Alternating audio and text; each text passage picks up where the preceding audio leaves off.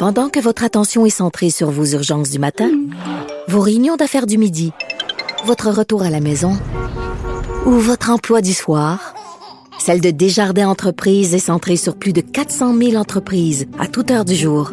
Grâce à notre connaissance des secteurs d'activité et à notre accompagnement spécialisé, nous aidons les entrepreneurs à relever chaque défi pour qu'ils puissent rester centrés sur ce qui compte, le développement de leur entreprise.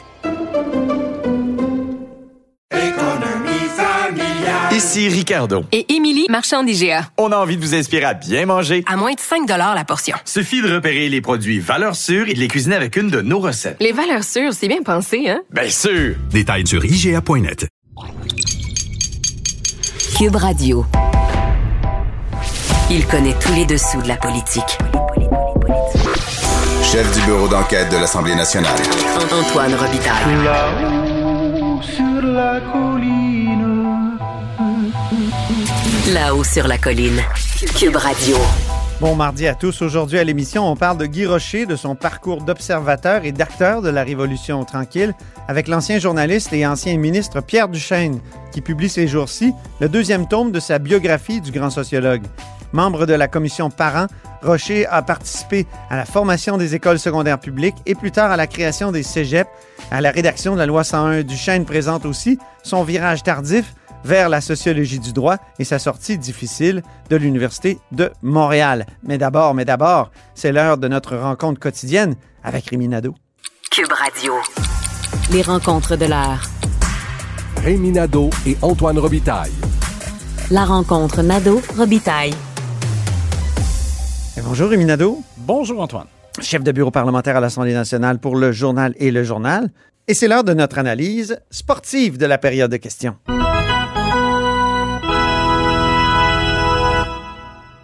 Commençons par une pénalité pour avoir retardé le match, François Paradis, qui Ouais. est arrivé très en retard aujourd'hui. C'est ça, on se demande qu'est-ce qui s'est euh, passé parce qu'il y a eu effectivement retard euh, pour la période de questions au Salon Bleu qui a commencé vers 14h10 au lieu de commencer à 14h euh, comme ça aurait dû être le cas. Donc, que s'est-il passé? Les, Ça m'intrigue. Il y a eu une rencontre Ouais, entre les ça. leaders. Et les élus jasaient pendant ce temps-là en attendant. Et il y en a Oui. justement qui, on, on en a entendu dire, bon, là, j'ai pas rien que ça à faire, là, à un moment donné. Exactement. Deuxième sujet. Le coup de patin par en arrière. Oui, un beau coup de patin par en arrière qui, euh, je pense, était nécessaire et le gouvernement... Sur le troisième lien? Sur le troisième lien. Donc, le troisième lien, le gouvernement ne recule pas sur l'entièreté du projet, mais recule sur un élément controversé, un irritant qui a été soulevé depuis la présentation du projet, c'est-à-dire la sortie routière vers euh, le- la base ville, vers Saint-Roch, qui aurait permis aux gens qui euh, circulaient en provenance, par exemple, de Lévis, de sortir du tunnel et de connecter sur la rue, le boulevard Charret. C'eût été une catastrophe, Rémi. Je sais qu'écoute, toi tu es contre le projet, moi je suis pour, mais ceci étant, moi j'avais jamais vraiment compris pourquoi on avait ajouté ça. Parce que quand on, moi je suis pour le projet de tunnel, euh, je suis pour qu'on relie relativement centre-ville à centre-ville. On s'entend que c'est pas tout à fait centre-ville-centre-ville parce que là on, euh, on va sortir, mais justement le tunnel sort au nord plus loin que même ce qui avait été envisagé là, près du stade Canac, justement pour éviter euh, que l'on n'interfère trop dans la circulation. Euh, dans la base ville. Et, euh, mais moi, ça, ça me va complètement. Je trouve que c'est- correct de relier les deux rives de cette façon-là. Ouais. Et je ne sais pas pourquoi.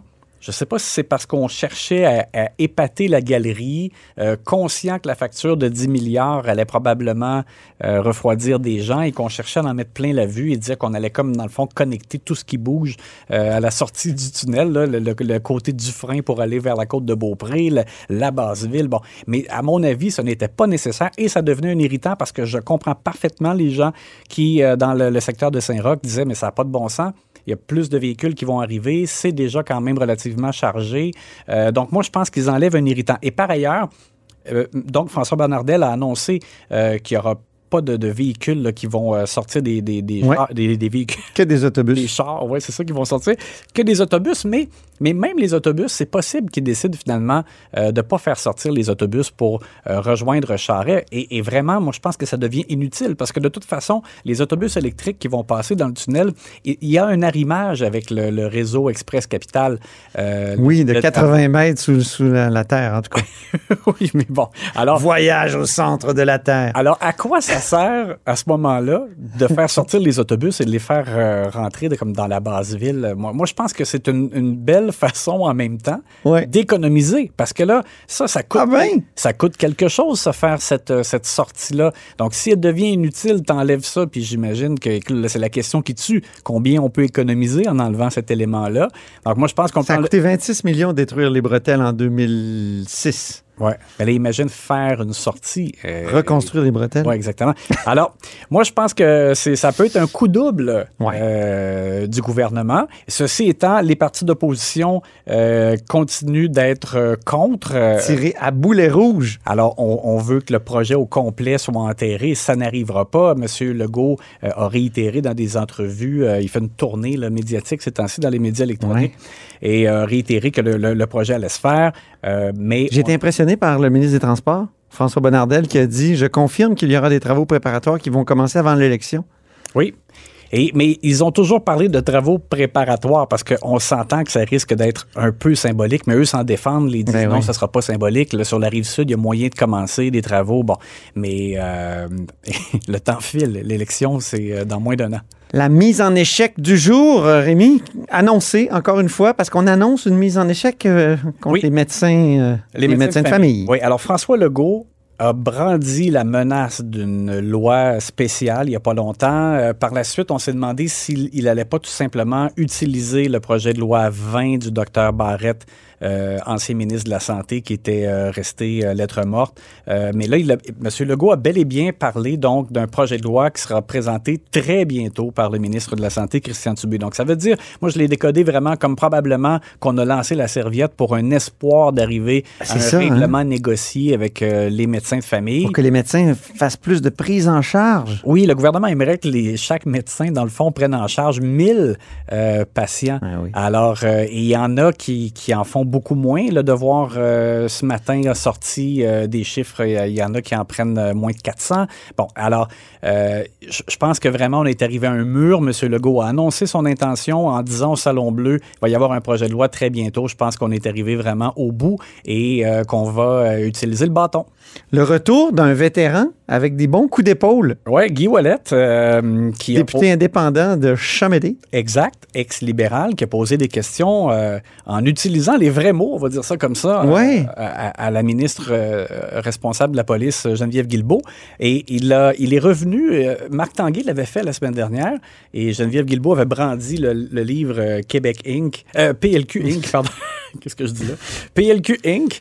euh, en guise de réponse. Mais là, euh, donc, Guy Wallet revient en revenant sur le fait que euh, lorsqu'on a mis un terme au procès, notamment de l'ex-maire de Terrebonne, il y a eu C'est la- un Robitaille, mais aucune, aucun lien de parenté. aucun lien avec toi. Donc, la, la- la juge avait eu des mots très sévères à l'endroit du numéro 2 de l'UPAC, Sylvain Ben oui. Baillargeon. Euh, et donc, euh, Guy Wallet... Un affront à la justice, mentir sous serment, et c'était vraiment gratiné. Ben, alors, Guy Wallet est allé vraiment euh, là-dessus en disant à Mme Guilbeault, ce sont vos policiers qui ont menti sous serment. Qu'attendez-vous pour déclencher une enquête? Ça, c'est bon comme question. Dans le couloir, moi, j'aurais, j'ai pas vu Mme Guilbeault après la période de questions, mais j'aurais vraiment aimé poser la question. Oui, puis Est-ce là, qu'il va y avoir une enquête? C'est vrai qu'il y a un motif là, de déclencher. et Mme Guilbeault, euh, elle fait la... Elle fait, la, semaine dernière, je parlais d'Anguille en parlant de Jonathan Julien. Là, elle fait un peu ça aussi. Ah oui. Elle répond pas du tout directement à la question. Non. Elle rappelle que depuis que la CAQ est là, on a nommé le, le commissaire de l'UPAC aux deux Ah tiers oui. de l'Assemblée nationale. Mais elle a complètement esquivé la question. Et Marc Tanguy, la semaine dernière même, euh, suggérait euh, de, de- carrément de congédier, euh, de démettre de ses fonctions le numéro 2 de La l'UPAC. destitution. Oui. Voter aux deux tiers, parce qu'on nomme aux deux tiers, mais on peut destituer aux deux tiers. Exact. Bon, Geneviève Guilbault n'a jamais répondu. Aujourd'hui non plus, il n'a pas répondu. Est-ce qu'il n'y aurait pas matière à enquête?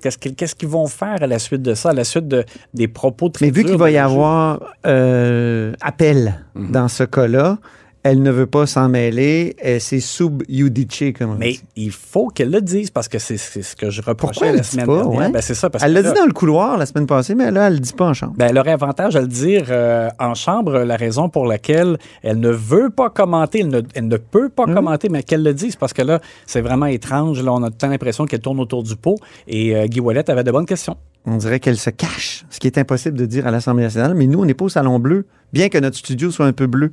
La motion du jour, Rémi, La motion du jour, c'est le Parti québécois qui a présenté une c'est motion. vraiment bon. Oui, ça m'a fait rire et pourtant, bon, le gouvernement caquiste a appuyé. Donc, euh, cette Eh oui. euh, motion a été adoptée par l'Assemblée nationale. C'est plutôt drôle. Donc, l'Assemblée nationale encourage la prise de parole publique sans contrainte de l'ensemble des députés.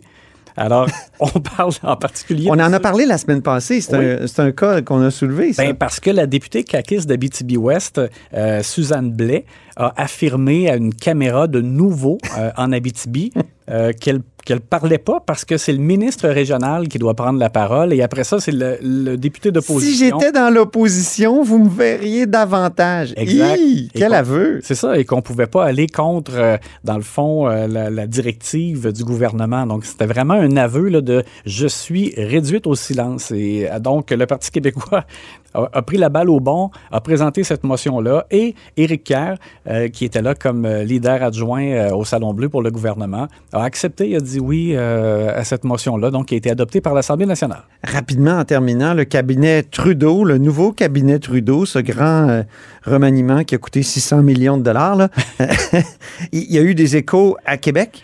Ben, écoute, c'est moi, je trouve que la personne qui va être à surveiller, c'est Jean-Yves Duclos, qui a été nommé ministre de la Santé. Et parce que le gouvernement Legault est euh, en demande euh, constante et on veut accentuer la pression sur le gouvernement fédéral pour une augmentation des transferts en santé. Et ça va être crucial. Les besoins sont euh, criants Il n'y en aura pas de facile dans- entre ces deux-là, Et en même entre le gouvernement euh, libéral à, à Ottawa et le gouvernement caquiste à Québec. Et en même temps, c'est vraiment pas beau fixe entre le gouvernement et Jean-Yves Duclos. Les caquistes n'ont pas aimé euh, la façon avec laquelle M. Duclos a traité le dossier du troisième lien. Il a parlé d'une aide financière qui serait uniquement pour le volet de transport en commun, mais on sentait que ça avait l'air de lui lever le cœur un peu, ce projet-là. Et euh, on sentait un peu de dégoût dans les propos de M. Duclos. Les- C'est drôle, je, je me, je me retrouvais là-dedans. Ouais, les caquistes n'ont pas aimé ça. Alors, je, trouve que ça, c'est ça, ça, ça va être à surveiller la relation entre euh, le gouvernement et ce, ce, ce ministre qui va être important en raison là, de, de- du dossier euh, important qui, euh, qui est entre le gouvernement et euh, le gouvernement québécois et le gouvernement fédéral. Autre écho, moi que je m'explique mal, c'est cette espèce de charge de Gabriel Nadeau-Dubois de Québec solidaire ce matin qui a dit Stephen Guilbeault doit prouver qu'il n'est pas seulement le petit soldat vert de Justin Trudeau. Pourquoi tant de, de, de- de- comment dire, d'ironie et de côté caustique? Ben, c'est comme si euh, prenait pour acquis que M. Guilbeault allait être un ministre euh, cosmétique là, de l'environnement. Il lui demande, ils ont parlé d'un test pour lui euh, que le gouvernement fédéral devrait faire en sorte qu'il n'y ait aucun appui financier à des entreprises pétrolières ou gazières. Et ils ont dit ça, c'est un test pour M. Guilbeault. Il ne doit pas être seulement le, le soldat vert, comme si on avait, on craint que ce soit juste une façade Ben oui. finalement qui euh, sert euh, au gouvernement Trudeau. Merci beaucoup, Rémi Nadeau. À demain. Rémi Nadeau est chef de bureau parlementaire à l'Assemblée nationale pour le journal et le journal. Grand philosophe, poète dans l'âme, la politique pour lui est comme un grand roman d'amour. Vous écoutez Antoine Robitaille, là-haut sur la colline. Mon prochain invité est un biographe bien connu et ex-collègue journaliste, ex-ministre de l'Éducation. C'est Pierre Duchesne. Bonjour. Oui, bonjour, bonjour Antoine. Alors, Pierre, euh, vous publiez ces jours-ci euh, Guy Rocher, tome 2, le sociologue du Québec. Évidemment, vous faites jamais des, des petites biographies faciles, vous là. là. Euh, c'est le tome 2. Euh, il y a beaucoup de- d'entrevues à la base et c'est fascinant de, de voir votre travail. Donc, euh, euh, Guy Rocher, c'est tout un personnage. Euh, si, je regarde juste la quatrième de couverture, parce que j'ai pas reçu le livre, j'ai reçu qu'un chapitre. Euh, formation des écoles secondaires publiques, création des cégeps, fondation de l'UCAM, rédaction de la loi 101, opposition multiculturelle de Pierre Trudeau, promoteur de l'indépendance du Québec, laïcité de l'État. Il était là pour, pour tous ces événements et ces, ces thèmes importants, ces jalons de, de notre histoire. Et c'est, j'imagine, ce qu'on retrouve dans le tome 2, parce que le tome 1, c'était quoi, de 1924 à 63, alors que là, c'est 63 à 2021, à aujourd'hui. Oui, c'est ça. C'est- C'est-à-dire que on reprend euh, après le, dépôt du premier rapport de la commission parent. Il est un de ces commissaires-là, la célèbre commission parent, formée en 61, puis qui remet son premier rapport en 63. Et puis moi, j'avais terminé le tome 1 à, ce moment-là. Euh, ce, ce premier rapport proposait la création d'un ministère de l'Éducation, ce qui n'existait toujours pas au Québec.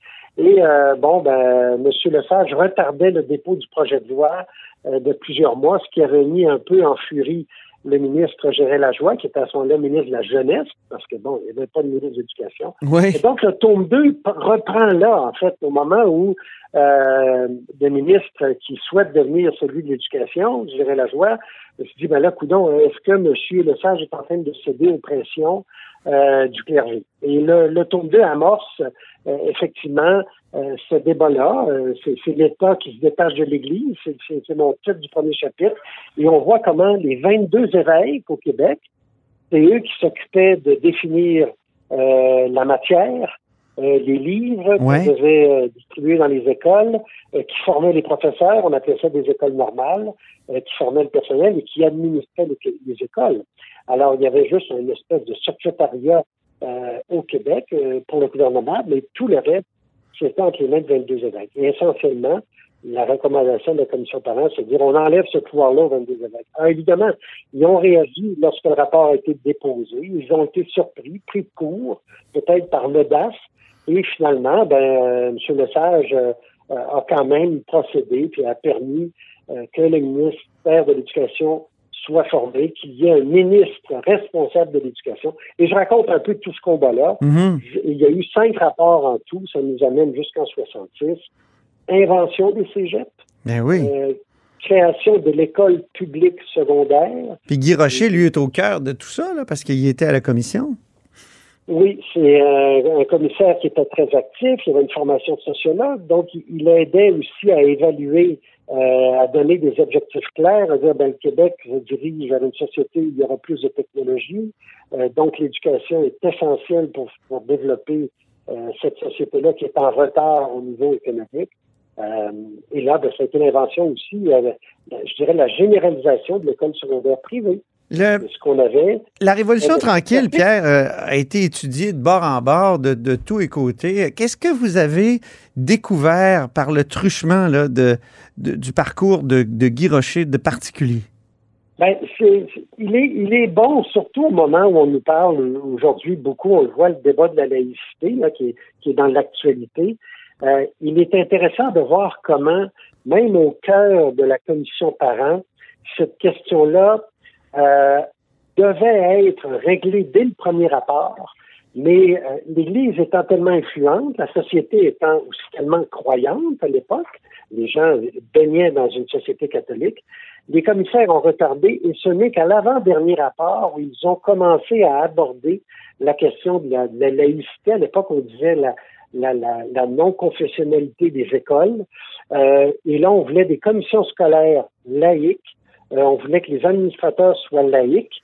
Euh, et évidemment, on a mis fin au cours classique qui était dirigé par les pères. Mais cette question-là de la définition de la neutralité de l'État, euh, qui a fait l'objet d'un projet de loi et d'une loi il n'y a pas très longtemps au Québec, euh, qui est controversé, qui est contesté par certains, Ouais. ben, M. Rocher l'a abordé avec d'autres de ses, de ses commissaires et on était finalement arrivé à une forme de compromis en disant oui, euh, on pourra, compte tenu de la société catholique, maintenir les écoles euh, dans, une, dans un fonctionnement catholique, mais il faut que les administrations soient laïques. Et même ça, euh, il faut le rappeler, M. Euh, Lesage avait, et même M. Johnson par la suite, a refusé de mettre en place des commissions scolaires laïques. C'était des commissions scolaires religieuses. Euh, C'est ça, ça a pris. Pauline Marois dans les années 90 pour déconfessionnaliser euh, tout ça. Euh, ce qui a donné la nécessité de faire d'ailleurs un cours d'éthique et culture religieuse qui est encore. ben oui, Donc, ces questions-là sont encore au cœur de, de- de nos débats. là. Euh, C'est sûr que la, la situation a pas mal changé, Donc, c'est ça qui est fascinant de voir Guy Rocher encore aujourd'hui, même en commission parlementaire il y a quelques semaines, pour commenter le projet de loi 96. Je me demandais juste une petite, euh, petite parenthèse, Pierre, qu'est-ce que vous avez pensé de son intervention où il était plutôt favorable au projet de loi 96, sauf là pour la non-application de la loi 101 au Cégep? Vous savez, il y a des gens, euh, on dit souvent en vieillissant, on va devenir peut-être plus conservateur, euh, parce qu'on devient un petit peu plus fragile et tout. dans le cadre de M. Rocher, c'est un homme qui a des principes bien établis et qui, euh, au contraire, euh, démontre aucun signe d'affaiblissement sur, des questions comme la laïcité ou celle de la protection de la langue française. Et pour lui, il faudrait même étendre la loi 101 au cégep. Donc, mais on voit aussi qu'il prend garde de euh, il ménage le ministre, Jean Barrette, ils se sont rencontrés, il est allé chez eux, ils ont discuté. Il tente donc d'influencer plus un ministre qu'un premier ministre, espérant que euh, son point de vue puisse être adopté. Mais ça, c'est à l'image de Guy Rocher tout au long de sa vie. Guy Rocher n'est pas un personnage qui cherche avant tout à confronter. Euh, il cherche pas avant tout à avoir raison, mais il cherche à expliquer un point de vue, à écouter l'autre et à rallier.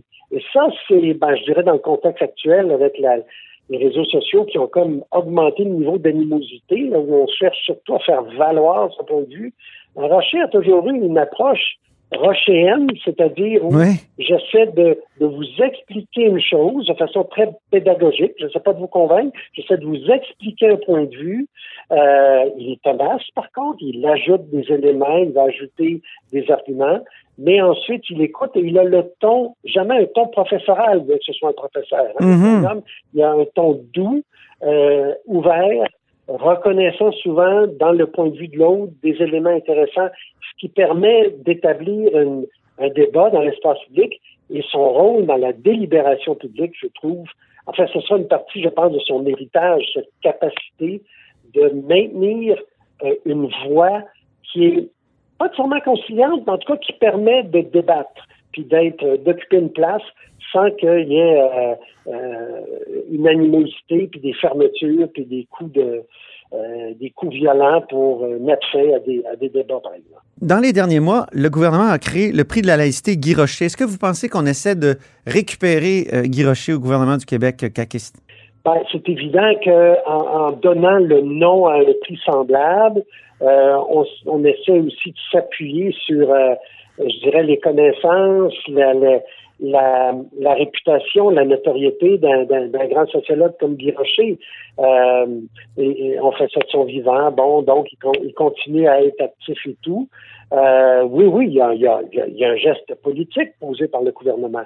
Euh, mais ça, vous savez, moi, bon, c'est une décision gouvernementale, mais je pense que des, des prix comme ça devraient euh, s'appuyer sur essentiellement euh, la contribution euh, mhm. la pensée d'un personnage comme Rocher. Mais les motifs politiques, on n'y peut rien. Euh, mhm. je, pense qu'effectivement, ils existent, les motifs.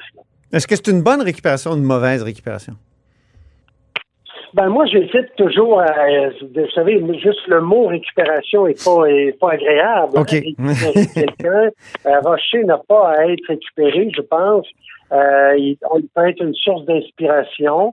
Euh, maintenant des gens, parce qu'il y a une controverse autour de la laïcité. Ben oui. Oui, la majorité, il y a, il y a des, des, sondages qui donnent quand même une majorité de, de, je dirais, de Québécois qui sont favorables avec ce concept et la loi, mais il y a quand même une opposition très active. Et là-dessus, ben, Guy Rocher, lui, veut pas se placer comme euh, un acteur politique. Hein. Mm-hmm. il, aime aussi garder sa posture d'universitaire, d'académicien, d'intellectuel, d'intellectuel, donc qui permet euh, l'écoute de, de l'opposition. Mais ça, bon, il faudrait lui demander à lui ce qu'il en pense. Je pense qu'il a quand même été euh, très, euh, très heureux de ce prix. Euh, pour lui, le voit comme une marque de reconnaissance. Votre biographie, Pierre, s'intitule Le sociologue du Québec, c'est-à-dire le deuxième tome. Pourquoi, en quoi est-il, Guy Rocher, le sociologue du, Québec par rapport à Fernand Dumont ou Marcel Rioux, par exemple? C'est des sociologues qui ont aussi occupé une place énorme. Euh, je me suis permis de, donner ce titre-là euh, à M. Rocher de par d'abord sa longévité. Hein? M. Rocher est encore actif. Il aura vécu, euh, euh, bon, la poche, il sera centenaire bientôt, là. Ben Donc, oui. c'est un homme qui au-delà des années 80, très actif dans les années 60 et 70, tout comme Fernand Dumont, Marcel Rioux. Mais ces hommes-là euh, ont, ont- ont quitté notre monde à un moment donné. Euh, leurs écrits demeurent cependant. Euh, dans le cas de Dumont, c'est assez évident. Euh, mais il a demeuré, il est demeuré actif. Et il est demeuré actif, non, non seulement euh, vivant, mais aussi un intellectuel qui sortait et qui était présent dans la cité. Donc, il Mhm. sortait de la tour universitaire, très présent. On, on en Il est à la fois observateur, comme vous l'écrivez, il est à la fois observateur et acteur. Oui, euh, dans le débat de la laïcité, la place de la religion, dans celui de la protection de la langue, euh, dans celui du rôle de l'école. Dans les dernières années, Guy Rocher est sorti à plusieurs reprises dans des textes cinglants où il parle d'une école qui est devenue élitiste, une école publique élitiste, et il faut changer tout ça. Il faudrait même un nouveau, une nouvelle commission euh, sur l'enseignement. C'est un homme qui a été présent aussi dans le débat politique qui a occupé les 40, 50 euh, années au Québec qui sont le- qui est la question nationale. Est-ce que le Québec devait être un pays ou non? Guy Rocher, un indépendantiste, a, a- a agi, a parlé dans ce milieu-là, c'est, euh, a fait partie des regroupements. Donc, tous les débats contemporains, Oui. il en a été, à la fois comme acteur, comme penseur. Le multiculturalisme dont on parle encore actuellement de façon très, très vive, c'est d'ailleurs le 50e anniversaire des principes mêmes du multiculturalisme ce mois-ci. Ben, le premier intellectuel qui a fait une, qui, a- qui a bâti un contre-discours euh, à l'égard de ce- cette politique de Pierre Trudeau Oui. en 71, ben, c'est Guy Rocher. Donc, Guy Rocher s'est inscrit euh, sur une très, très longue période et finalement est devenu une espèce d'interprète de la société québécoise. Il est très, on, on le voit, on le sent qu'il est écouté, non seulement par les parlementaires quand ils se déroulent dans des commissions euh, parlementaires à, à- à Québec, mais aussi par une bonne partie de la population, par des articles de, fond régulièrement qui sont publiés. Mhm. Il, il devient une espèce de voix, un, interprète de la société Vous- contemporaine, Ben donc oui. sociologue du Québec Vous- contemporain. Vous démontrez à quel point il est resté actif, Guy Rocher, tout au long de sa vie. Mais une des choses qu'on apprend dans votre livre, c'est qu'il a été poussé vers la sortie de l'Université de Montréal. Euh, c'est surprenant. Que, euh, là, j'ai j'ai lu ça dans le chapitre 28. Ça fait partie des, des- des primeurs, je pense, de, de votre deuxième tome. Euh, comment on peut pousser à la sortie un, tel personnage, justement, qui, qui a été de, de tous les combats, qui n'a jamais cessé de travailler? Euh, c'est ça que je comprends pas. Bon, ben, tout d'abord, hein, quand on est professeur euh, d'université, à la différence, je dirais, euh, vous m'entendez bien? Je Oui. Oui. Alors, quand on a été un, un- un professeur ou quand on est un professeur d'université, évidemment, l'âge de la retraite est une question qui se pose avec moins de... C'est moins incisif que dans d'autres fonctions parce que de par euh, la place intellectuelle qu'on écoute, qu'on occupe, si on continue à être chercheur, on enseigne, il y a plusieurs professeurs qui vont rester au-delà de 65 ans. Alors, Guy Rocher en était un.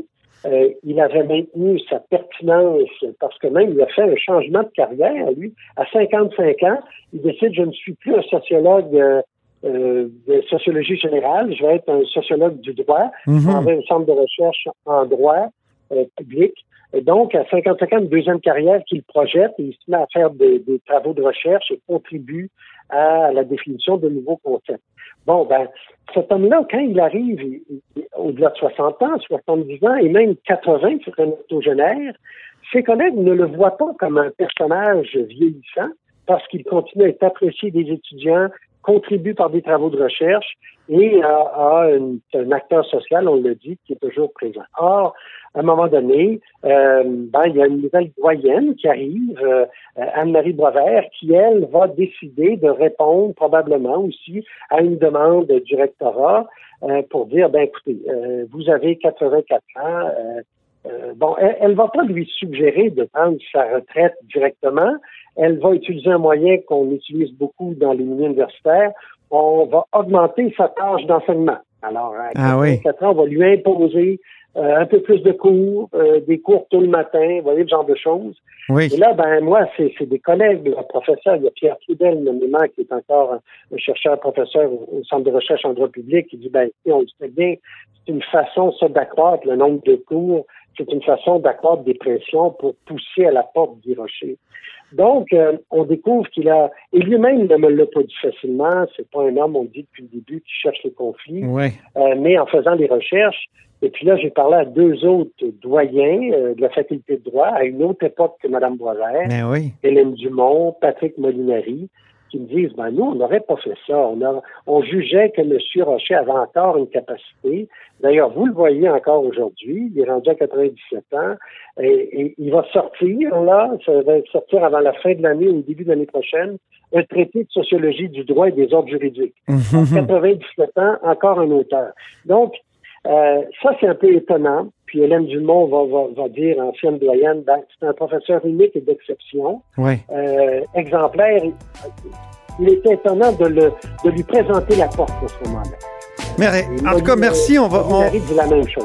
Ben oui, je sais, c'est très surprenant. Ben, merci beaucoup, Pierre Duchesne, pour cet entretien. Au plaisir. Je rappelle le titre de votre tome 2 de, du- de la biographie de Guy Rocher, le sociologue du Québec. C'est publié chez Québec Amérique. Et c'est tout pour La Hausse sur la Colline en ce mardi. Merci beaucoup d'avoir été des nôtres. N'hésitez surtout pas à diffuser vos segments préférés sur vos réseaux. Et je vous dis à demain. Cube Radio.